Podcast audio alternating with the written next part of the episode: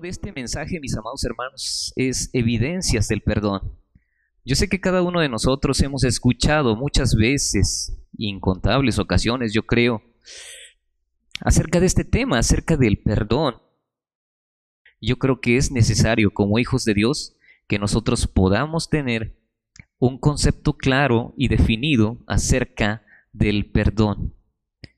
La iglesia compone, la componemos, mis amados hermanos, de personas que ciertamente hemos sido limpiados, lavados, pero que también seguimos conservando esta humanidad. Y al decir que conservamos esta humanidad es que conservamos algunas características que nos hacen vernos muy humanos. Ah, bueno, hablo de sentimientos buenos, pero también tenemos sentimientos que no son de bendición, ni para nosotros, ni para los demás. Es el amor lo que nos debe unir a nosotros. Y es aquí precisamente también en este pasaje de la Biblia en donde nuestro Señor nos presenta este cuadro de amor que deberíamos nosotros, cada uno de nosotros, tener como núcleo, tener como el motor nuestras vidas. Tal vez podríamos resumir así, que la vida cristiana se puede componer de dos cosas. Primeramente, del amor y segundo, del perdón. O sea, del amor en acción. Tal vez esto podríamos decirlo así en pocas palabras, pero quiero que me acompañen mis amados hermanos. Evidencias del perdón. Una de las evidencias es que debemos estar dispuestos a solicitarlo. ¿Cuántas veces algunos de nosotros, es más, alguna vez hemos preguntado cuántos de nosotros, a, cuántos de nosotros nos han ofendido? Y es más, hasta a veces pedimos, levanta tu mano si tú eres una de las personas de las cuales has sufrido una ofensa. Y bueno, yo creo que el 100% levantamos la mano porque en alguna ocasión nos hemos sentido ofendidos o algo nos ha ofendido. Y tal vez no solamente una vez, sino varias veces.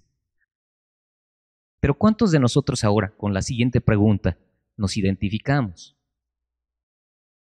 ¿Cuántos de nosotros somos conscientes también de que hemos ofendido? Bueno, yo creo que deberíamos ser la misma cantidad que levantamos la mano a la primera pregunta, porque todos hemos ofendido en alguna ocasión, en algún momento. Y fíjate, eh, mi amado hermano, mi amada hermana, a veces lo hacemos conscientemente y muchas veces también lo hacemos inconscientemente. Pero ¿qué es perdonar? ¿Qué es perdonar?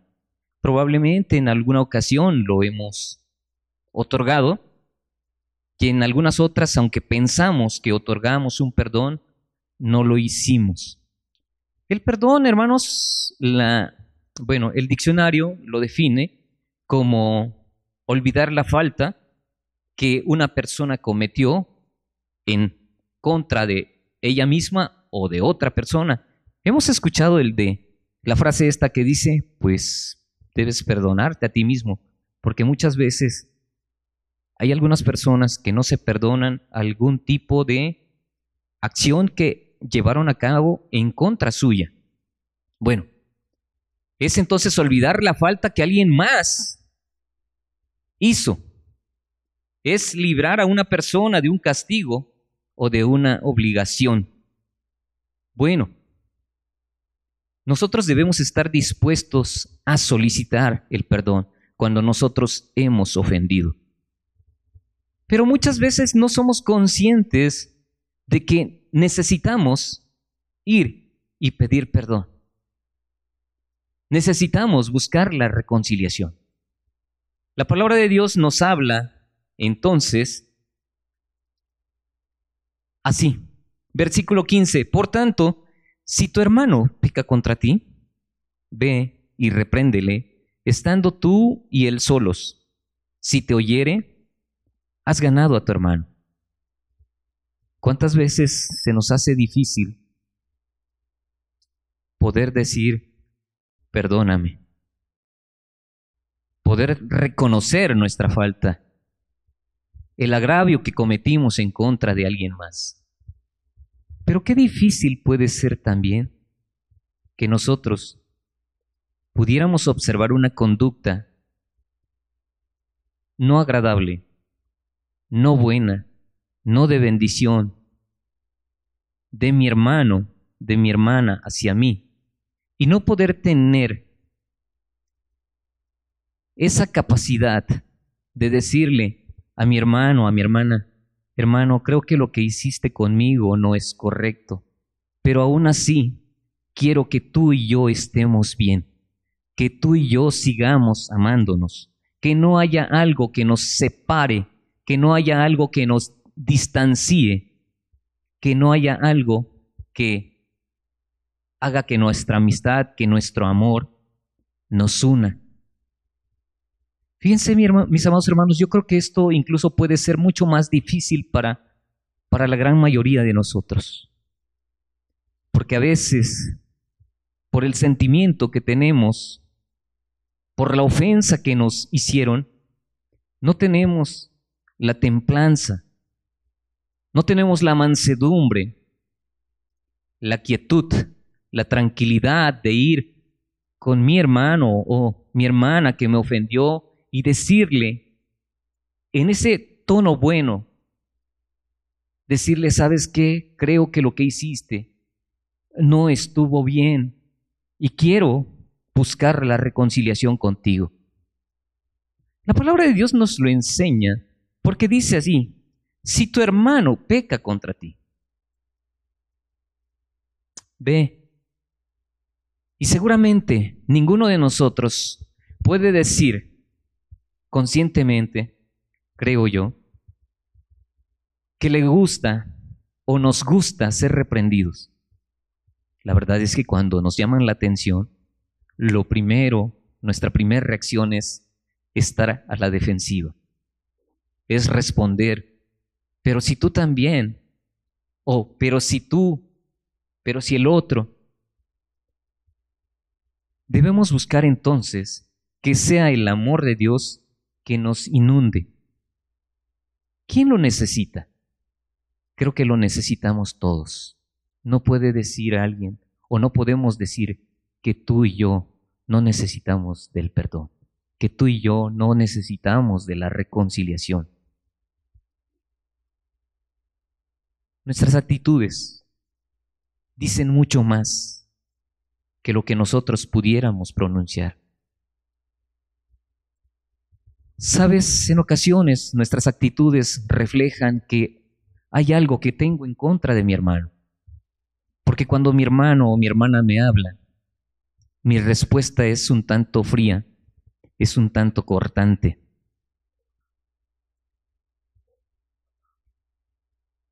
Pero decimos, ¿cómo están? Y decimos, estamos bien.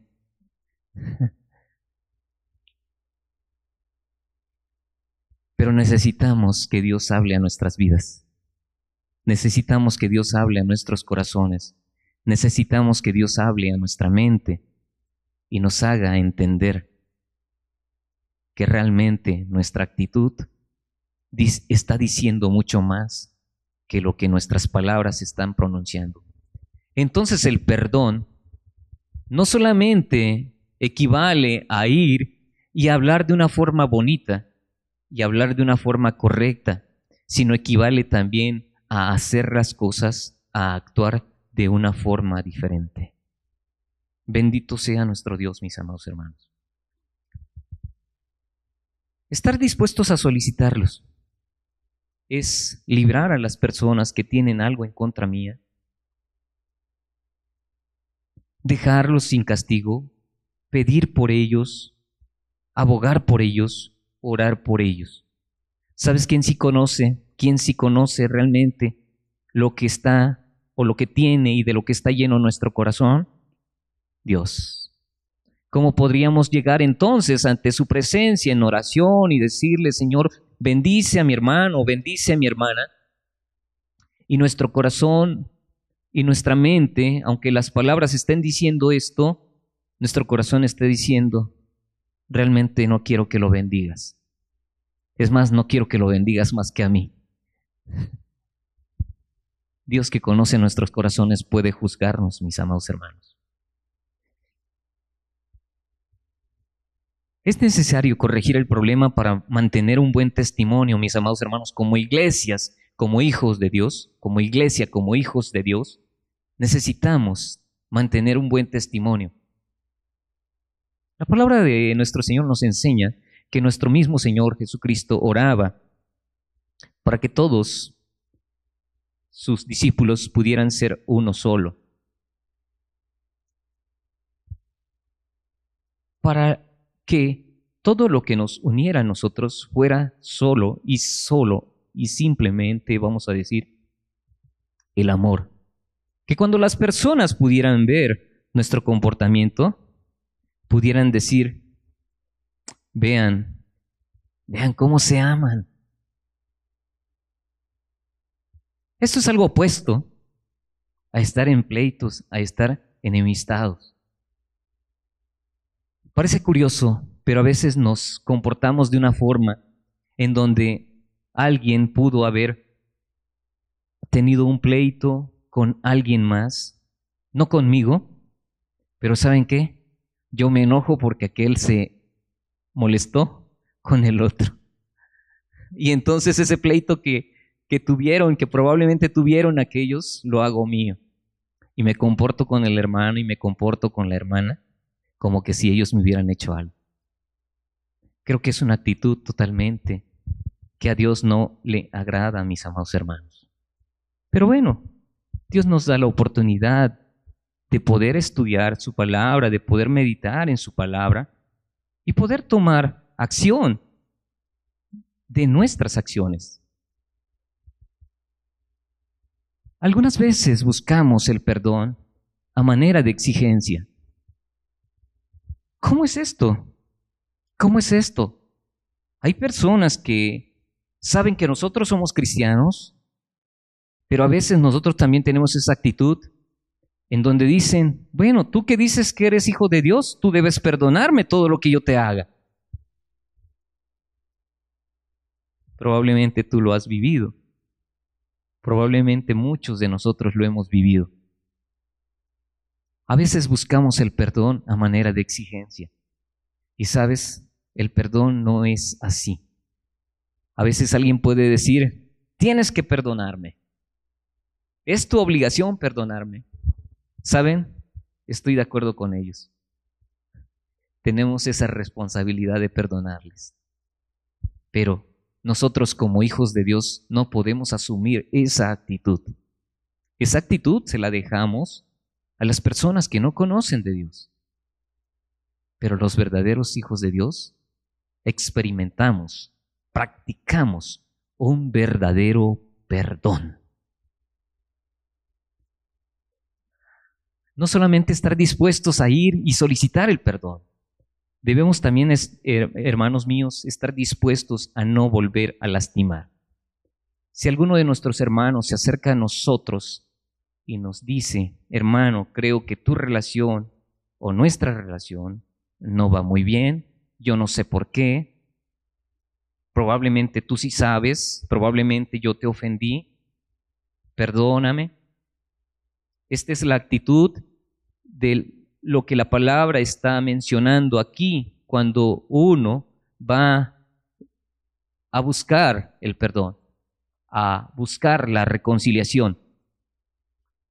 La actitud que nosotros debemos tener si ese fuera el caso en que nosotros hemos ofendido a alguno de nuestros hermanos y mi hermano se acercó a mí, mi actitud es estar dispuesto a no volver a lastimarlo.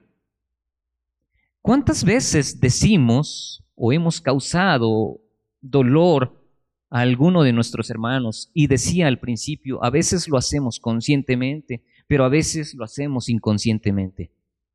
Pero no por eso, porque fue inconsciente, no deja de doler, no deja de lastimar y tampoco no exime que no pidamos perdón. Quiero contarte algo que en alguna ocasión me tocó experimentar. Alguien lastimó a un niño, fue sin querer, me consta. Dos personas adultas, ya grandes, yo creo que eran personas más o menos entre 40, 40, 45 años más o menos, estaban corriendo por la calle, eh, uno siguiendo al otro, no sé qué habían hecho realmente, pero uno seguía al otro queriéndolo alcanzar y de repente un niño de aproximadamente ocho años se atraviesa en la carrera de ellos y lo que ustedes se imaginan sucedió. Lo atropellaron al niño, claro, ellos con su cuerpo de mayores, de grandes, y lanzaron al niño muy lejos. Realmente no tenían la intención de lastimar a este niño o de que este niño se atravesara en el camino de ellos, pero lo lastimaron. En ocasiones sucede que nosotros estamos tan, tan, tan metidos en nuestras propias situaciones en la vida que a veces nos llevamos a alguien más, a un niño, a un pequeñito, lo lastimamos sin querer, como le sucedió a este niñito del cual te cuento. Su cabeza nada más rebotó en el piso. Su dolor fue grande, por supuesto, porque un golpe contra el piso es doloroso. Los que hemos caído nos podemos acordar. Y estas personas lo único que pudieron hacer fue tratar de levantar al niño y decirle lo siento. Perdóname, te lastimé. Y sí es cierto, lo hicieron sinceramente, pero lo habían lastimado. Cuando lastimamos a alguien, mis amados hermanos, muy probablemente pedimos perdón, decimos lo siento, decimos, no vuelve a pasar. Pero cuando alguien nuevamente en la vida nos vuelve a seguir porque está tratando de alcanzarnos o está tratando de hacer algo con nosotros o en contra de nosotros, es ahí donde debemos recordar, no debo lastimar a alguien más, ni conscientemente ni inconscientemente. Debemos sentir dolor cuando hay falta de perdón. Debemos sentir dolor. Y muchas veces nosotros Experimentamos dolor cuando alguien nos ofende. Experimentamos dolor cuando alguien eh, levanta acusaciones falsas en contra nuestra. Sentimos dolor cuando alguien deja de hablarnos sin una razón aparente. Sentimos dolor cuando alguien nos habla de una forma ah, tosca. Sentimos dolor en diferentes circunstancias. Pero si nosotros sentimos dolor cuando alguien está haciendo esto en mi vida, muy seguramente si yo estoy es, haciendo esto mismo a alguien más, le estoy provocando un dolor. Está sufriendo por la forma en que yo me estoy comportando con él o con ella. Cuando nosotros buscamos el perdón, lo que buscamos también es evitar que la persona, que la otra persona, que mi hermano, que mi hermana, sufra dolor. El buscar la reconciliación, mis, amados hermanos, nos debe mover precisamente a que nadie esté sufriendo, a que nadie siga sufriendo, a que las cosas sean mucho mejor. A veces utilizamos este texto que eh, la palabra de Dios nos dice. Nos da un proceso para buscar la reconciliación, el perdón. Y el versículo dice así en el 16, mas si no te oyere, toma aún contigo a uno o dos, para que en boca de dos o tres testigos conste toda palabra. Y si no los oyere a ellos, dilo a la iglesia. Y si no oyere a la iglesia, tenle por gentil y publicano. De cierto os digo que todo lo que atéis en la tierra será atado en el cielo, y todo lo que desatéis en la tierra será desatado en el cielo. Y aquí el texto que muchas veces utilizamos. Otra vez os digo que si dos de vosotros se pusieren de acuerdo en la tierra acerca de cualquier cosa que pidieren, les será hecho por mi Padre que está en los cielos. Porque donde están dos o tres congregados en mi nombre, ahí estoy yo en medio de ellos. ¿De qué nos está hablando aquí, mis amados hermanos? ¿De qué? Del perdón. Pero a veces utilizamos este, estos textos porque dice que cualquier cosa que pidiéramos, ¿verdad? Nos va a ser hecho. Y muchas veces lo trasladamos nada más al plano del beneficio personal, al plano del beneficio material, al plano del beneficio económico. Cuando sabes lo primero que busca Dios de nosotros es que estemos bien con Él. Y si estamos bien con Dios, lo más seguro es que vamos a estar bien con los demás hermanos. Pero cuando no estamos bien con los hermanos, esto me indica también que no estoy bien con Dios, aunque yo piense lo contrario. Aunque yo piense lo contrario.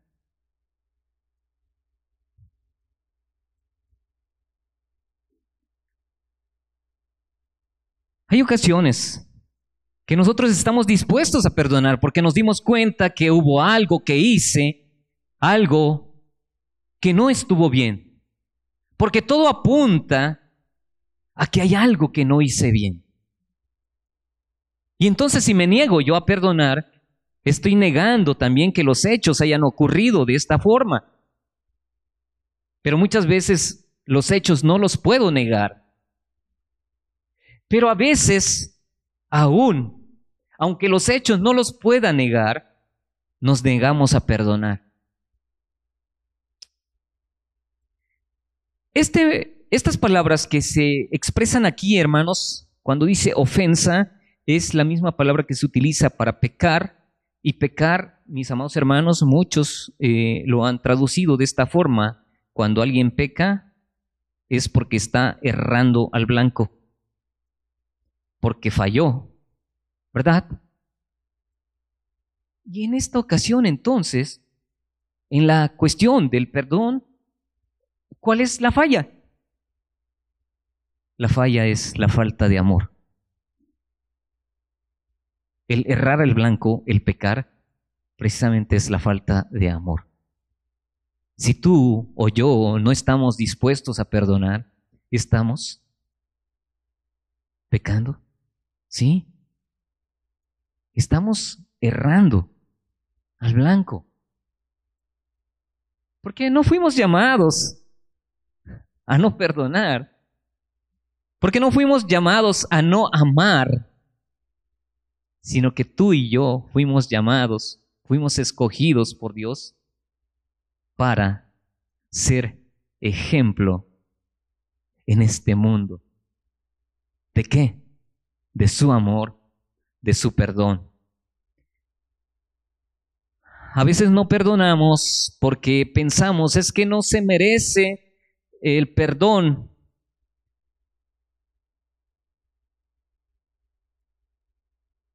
Cuando es una ofensa personal, decimos, no, no se merece el perdón.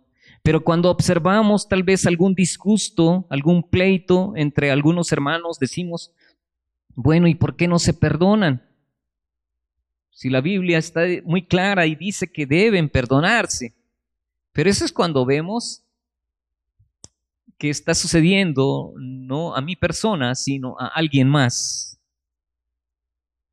Pero cuando la ofensa es personal, decimos, es que no se merece el perdón. Es que ya me lo hizo una y otra vez. Es que son muchas veces que lo está haciendo. Es que siento que se está burlando de mí. Es que es más, cuando paso delante de él o cuando paso delante de ella, escucho cómo murmuran.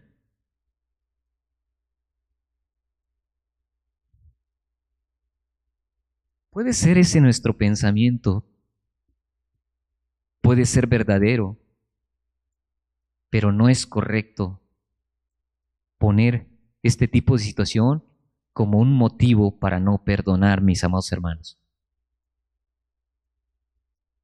A veces pensamos no perdonar porque creemos que es un derecho también el no perdonar. Y sabes, la persona a la cual se refiere aquí la palabra, porque dice, ve y repréndele tú, estando tú y él solos. Si te oyere, has ganado a tu hermano. Pero si no te oyere, toma aún contigo a uno o dos o tres testigos, para que en boca de dos o tres testigos conste toda palabra. Y si no los oyere a ellos, dilo a la iglesia, y si no oyere a la iglesia, tenle por gentil y publicano. Lo que está diciendo aquí es que esta persona está indispuesta a perdonar. Esta persona cree que es un derecho no perdonar, que tiene el derecho de no perdonar. ¿Cuántas veces pudiera ser que nosotros asumimos esta postura, pensando que tenemos el derecho de no perdonar? Muchas personas creen que es un derecho que pueden ejercer y que deben ejercer. En aras de la libertad que Dios ha dado, también les ha dado la libertad de decidir si sí perdonar o no perdonar. Cuando a los hijos de Dios, mis amados hermanos, no es opcional que tú y yo perdonemos. Es una responsabilidad como hijos de Dios.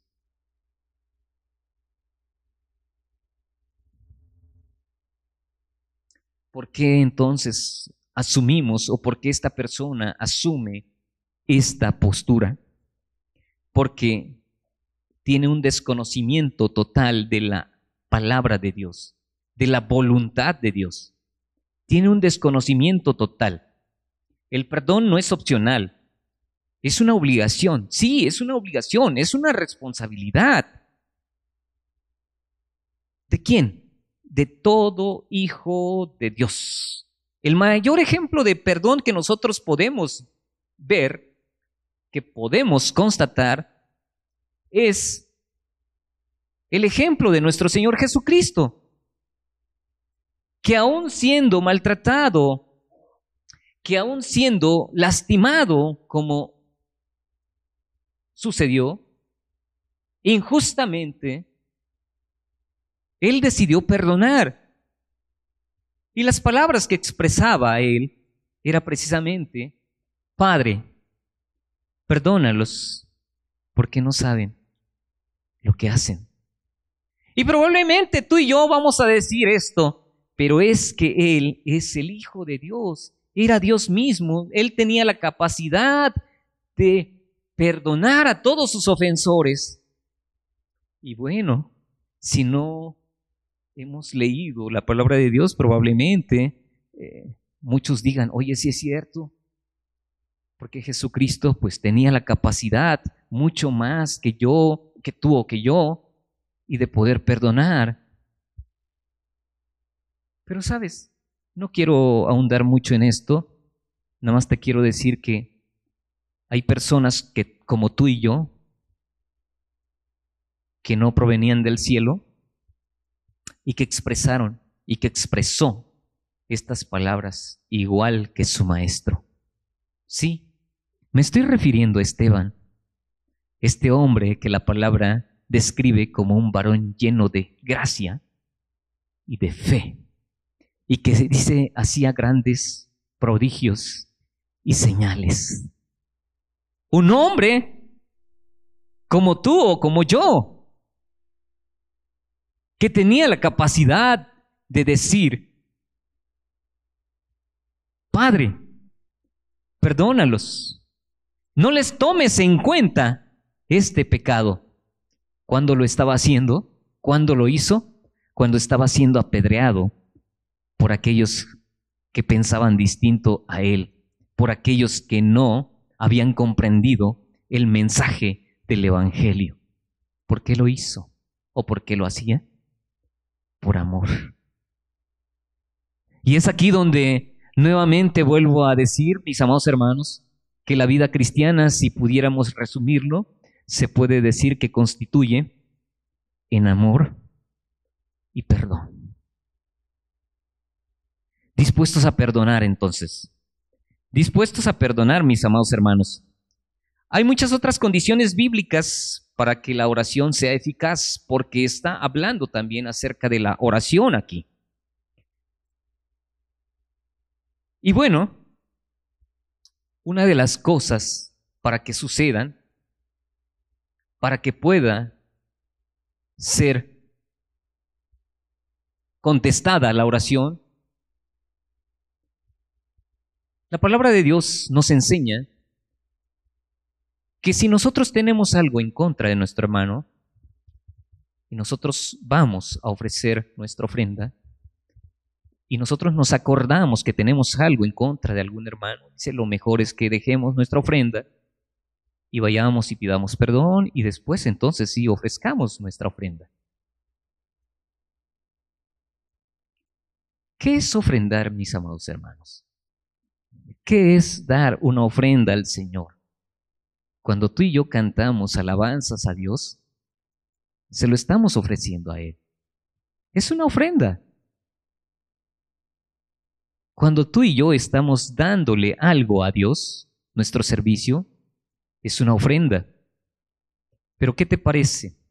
Tenemos algo en contra de nuestro hermano, de nuestra hermana, que no le hemos dicho solamente con nuestras actitudes.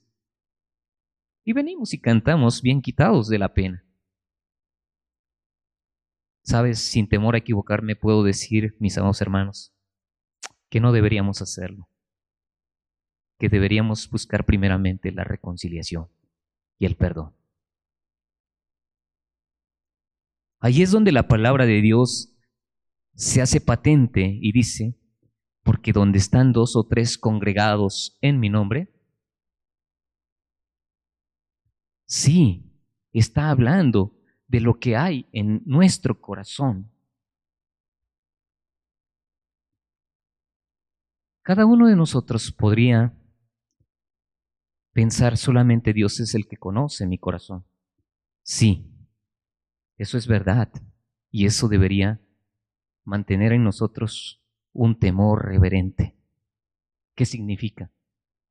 Que deberíamos buscar estar en paz con Dios, estar en paz con los hermanos, para poder ofrecer a nuestro Dios algo agradable y digno para Dios. Yo no sé cómo has venido en esta tarde. Yo no lo sé, pero Dios sí lo sabe.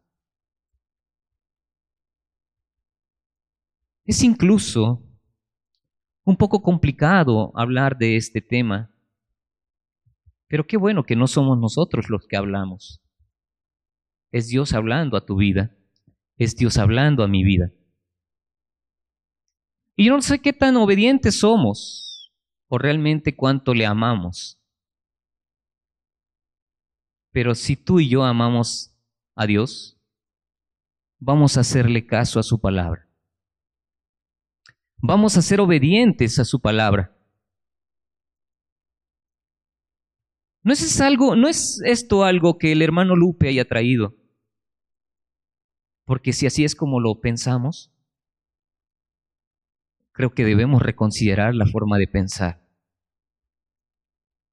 Pero lo que yo sí creo y te comparto es que siempre debemos pensar que hay palabra de Dios para nuestras vidas.